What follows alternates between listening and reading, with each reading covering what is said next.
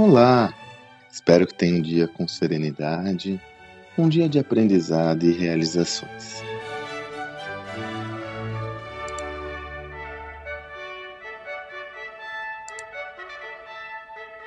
Gravo esse áudio na segunda-feira e toda segunda-feira é quando eu compartilho a minha newsletter da semana.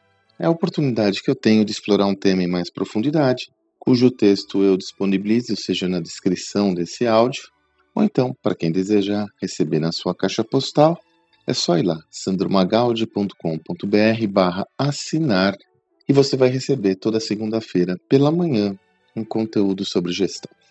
Na newsletter dessa semana eu tenho a oportunidade de compartilhar na prática uma tese que eu já trabalhei com você aqui em áudios anteriores. Essa tese ela foi construída a partir de uma conversa, foi até numa reunião de conselho que um dos conselheiros deu essa ideia, eu achei bárbara.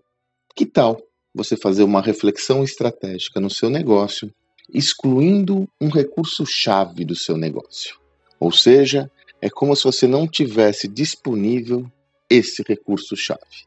No caso, o exemplo que eu dei foi uma empresa de commodities que utiliza a logística como elemento fundamental no seu processo. Essa logística é toda feita por ferrovias e você tem os trens movidos a combustível fóssil.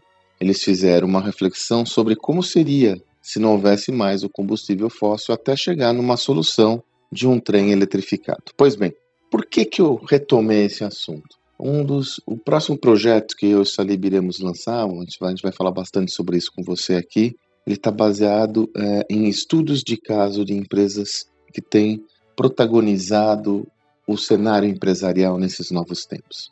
Uma dessas empresas que nós escolhemos é a Best Buy, a varejista americana que morreu já três, quatro vezes, gente. Essa varejista morreu umas três, quatro vezes e não só conseguiu se recuperar, como tem imprimido um ritmo bastante vigoroso na sua expansão. Até selecionamos essa empresa por ser uma empresa do segmento tradicional, varejo, e que tem uma, uma participação muito forte no mundo físico.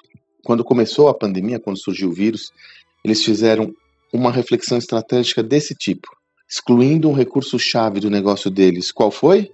As lojas físicas. E se as lojas físicas nunca mais abrissem? Foi baseado nesse, nessa reflexão estratégica que a companhia começou a promoveu uma série de experimentos, alguns deles têm sido muito bem sucedidos. O principal que eu cito foi a conclusão de que a forma principal de diferenciação da empresa seria por meio de uma camada de serviços, assim ela se diferenciaria do seu grande competidor, que é a Amazon. Criou um modelo de assinaturas que responde a um anseio interessante, né? Como todos nós hoje somos estressados com a tecnologia, né? Como é que faz esse óculos de realidade virtual funcionar? Como faz a minha Smart TV ter todas as funcionalidades? E em cima disso criaram um modelo de assinatura que além de gerar receita recorrente para a companhia, insere uma camada de serviços com os instaladores da Best Buy se transformando em consultores. Olha que interessante. E aí, de novo, eu estimulo você a essa reflexão. Pega uma galera legal da sua equipe. Não pode ser um grupo grande né? um grupo de seis pessoas, no máximo oito, diria, mas seis, cinco, seis é um número ideal. Pega uma galera da pesada e promova essa reflexão. Primeiro, exclua um recurso-chave, escolha um recurso-chave importante. Esse recurso-chave é um deles que você está olhando ele, ele é fundamental hoje, mas pode ser ameaçado no futuro. Ou pode ser que você tenha uma oportunidade excluindo do seu negócio. E faça essa reflexão.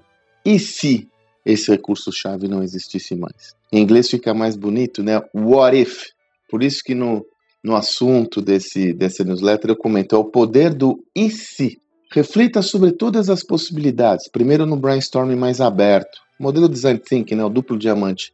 Primeiro você abre, fazendo um brainstorm mais aberto, seleciona duas ou três premissas, e aí você abre de novo com essas duas ou três premissas nas possibilidades, e aí você estressa nas iniciativas que são que têm um potencial maior de impacto e menos complexidade de adoção.